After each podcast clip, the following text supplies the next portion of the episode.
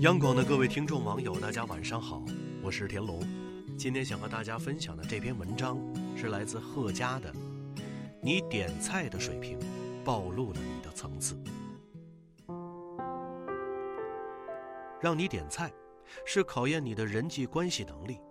很多公司新人应该都会有这种经历：和老板一起去陪客户、合作伙伴吃饭，老板安排你去点菜。而你由于对于点菜这件事儿完全没有概念，所以要么百般推辞，最后只好老板点菜；要么就是你蒙着头点了一堆很贵的菜，但是碍于客户在场，老板不好阻止你。但是你一边点菜，老板的心一边在滴血。你点完菜一看，老板的脸都绿了。不敢点菜，老板会觉得你太嫩。甚至于开始怀疑你的能力，连点个菜都不会，我还能指望你干好别的吗？上来就点一堆贵的菜，老板会认为你要么是没有见过世面，要么就是对于金钱不敏感，不知道替公司划算。不论是哪种情况，你在老板心里的印象都不会太好。当然。如果是我们自己请朋友吃饭，你点菜的方式与过程一样可以体现出你的人际敏感度。你是只顾自己，还是关心别人？我以前也曾经犯过很多次这样的错误，和朋友吃饭只顾着点自己喜欢吃的菜，最后朋友因为不喜欢吃辣椒，没有菜可以吃，甚至于最后饭都没有吃饱。虽然不至于因此而绝交，但是。还是很影响我和朋友的关系的。现在和朋友一起吃饭，我会先问问他们有什么喜好和忌口，然后再考虑自己的口味。当然，如果人数较多，每个人点一个自己喜欢的菜，也是一种可以兼顾每个人的喜好的点菜方式。你是只点荤菜，还是荤素搭配？不少年轻的小伙子出去吃饭，往往点上一堆大鱼大肉。一上菜就胡吃海塞。我发现，越是公司高层，往往越讲究饮食健康。高管们不少人有着自己的健身教练，坚持每天健身；还有不少人有着跑马拉松的习惯，甚至于有些人的日常饮食是以相当素的沙拉为主。你对服务员趾高气昂，还是表示感谢？有些人虽然不是暴发户，但是在餐厅点餐点出了上帝的感觉，哪怕自己只花了一块钱也是上帝。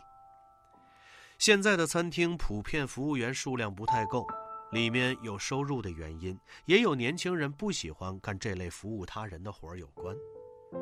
对于服务员们多说几个谢谢，语气好一点其实并没有那么难。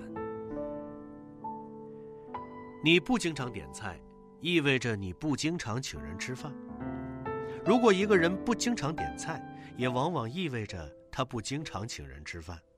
一个不经常请人吃饭的人，可能社交范围就会受限。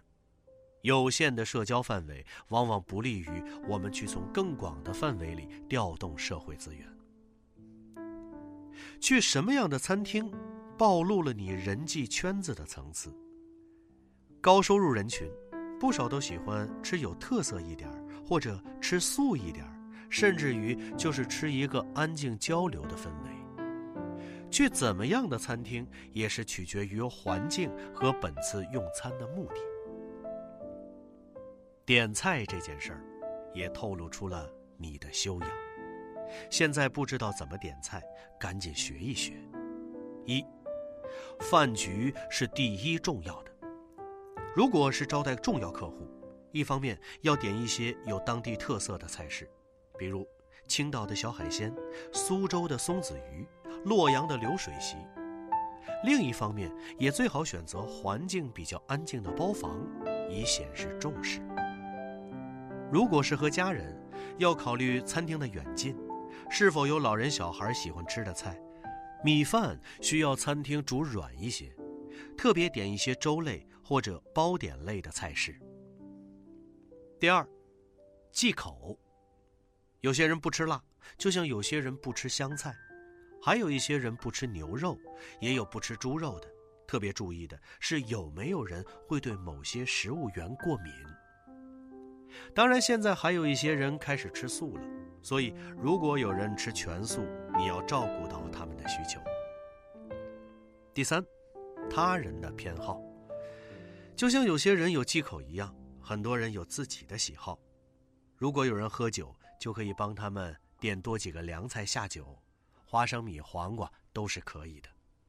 有的人喜欢吃肘子这类硬菜，有些女生喜欢养生，帮他们来一些果蔬汁、甜品都是可以的。如果有江西人、湖南人、四川人，点几个有辣味的菜是很有必要的。如果有广东人，可以点一到两个不辣的菜或者是汤。第四，人数加男女比例。一般来说，有多少人点多少个菜的比例是比较合适的。五个人点五个菜，十个人点十个菜。如果女生多，菜可以少点一到两个；男生多，可以多点一到两个。第五，别人请客不点太贵的。我见过一些人，因为是别人请客就拼命点，其实他们从来没想过，他们这样把别人当傻子。难道他们还会有第二次和别人一起吃饭的机会吗？点菜看起来是一件微不足道的事情，但是却体现了你的人际敏感度，显示了你的社交圈层。点菜只关心自己，是自私的表现；点菜能关心别人，是情商的体现。能够把一桌菜点的让包括你的领导、客户在内的一桌人满意，是很需要一些情商的。你能点菜让大家吃的满意，也意味着你有可能把项目干的令各方满意。有的时候大家的能力差不多，相差的就是一个表现的机会；而有的时候点菜就是一个绝好的表现你情商与能力的机会。学会如何点菜，就是学会如何照顾他人的需求，而照顾他人的需求是影响他人的开始。比学会如何点菜更重要的是学会影响他人。好了，今天的文章就分享到这里，祝各位晚安。